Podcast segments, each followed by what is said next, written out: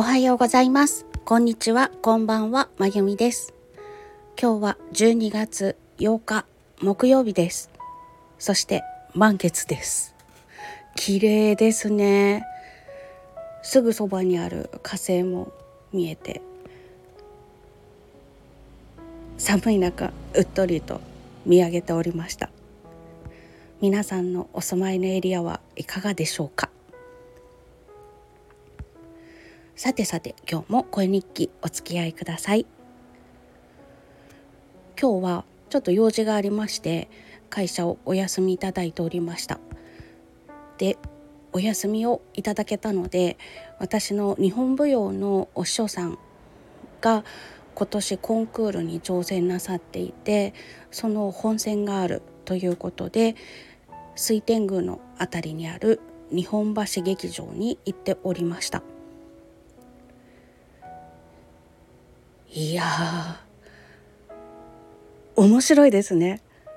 今まで発表会とか文化会みたいなものはいくつか見てきたんですけれども日本舞踊だけというのでこんなにいろんな人が踊るのを見るというのはなかったので面白かったです。お能とかそういった舞台の中にある踊りっていうのとまた違う感じですね。まあ、芸を競っているという場でもあるので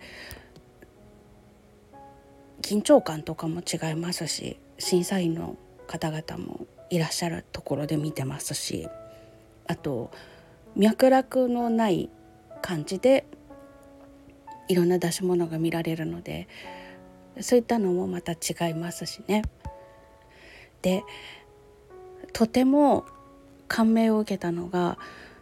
私はあの午後の部を見に行ったんですけれども男性の踊り手さんが2人出ていましてお二人とも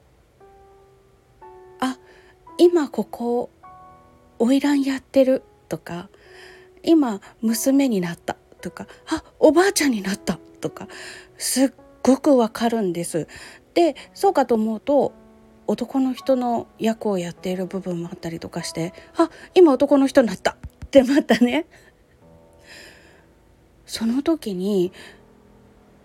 体の形も変わるんですよ。もともとそんなになで型な方なのかどうかは普段の姿勢を知らないのでわからないんですけれども女性の役になっている時にはなで型になって男性の役になってる時はそんななで型感がないんですよね。そして顔つきまで変わっちゃうの。すごいなって思いました。あのまあ、とある場所に女性が行くとあんたたち女サボってんじゃないわよって怒られるなんていう話がね何年か前にあるっていうのを聞いたことがあるんですけれどもまあ、まさにそれだなっていう感じであの男性がやる女舞というのは女性が舞う女舞よりもはるかに色っぽくてどうしてこんなに色気がってしみじみ思いました。あの体の形まで変わってしまうっていうのは坂東玉三郎さんを拝見していて感じていたんですけれどもこの人喉仏すらなくなってんじゃないって思うぐらい女性になりきっちゃうんですよね。でもそういうのってなんか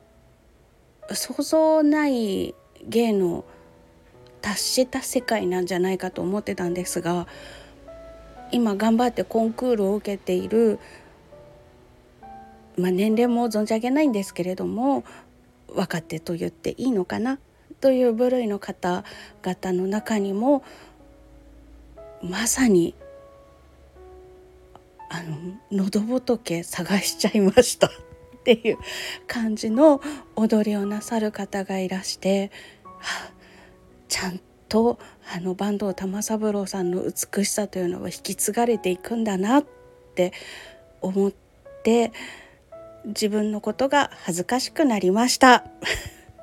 私は今あの舞妓さんから芸妓さんに変わる時一度だけ踊ることが許されている「黒髪」という曲に花柳流の振り付けをつけたものを習っています。なので少女から女に変わっていく途中の女性の揺れ動く心だったりとかその変わっていく時の不安定感だったりとか恋心だったりとか。で花街で生きている人ですからちょっとおませさんな感じのねそんな役どころなんですけれどもまあまあちっとも女らしくない もうドタドタしていて恥ずかしいって思いました。ということで今日はものすごく勉強になりました。ちょっとあのしばらく女形の人の踊りでも見続けて色気というものを学ぼうかななんて思います。ほんとすごかったですよ。肌まで変わってるんじゃないって思うぐらいに艶やかになってていやあれできるようになりたいです。まあ、今更ね今から始めたからってならないと思うんですけど目指したいなと思いました。ということで今日は「女形ってすごい」というお話でした。今日もお聴きいただきましてありがとうございます。それではまた。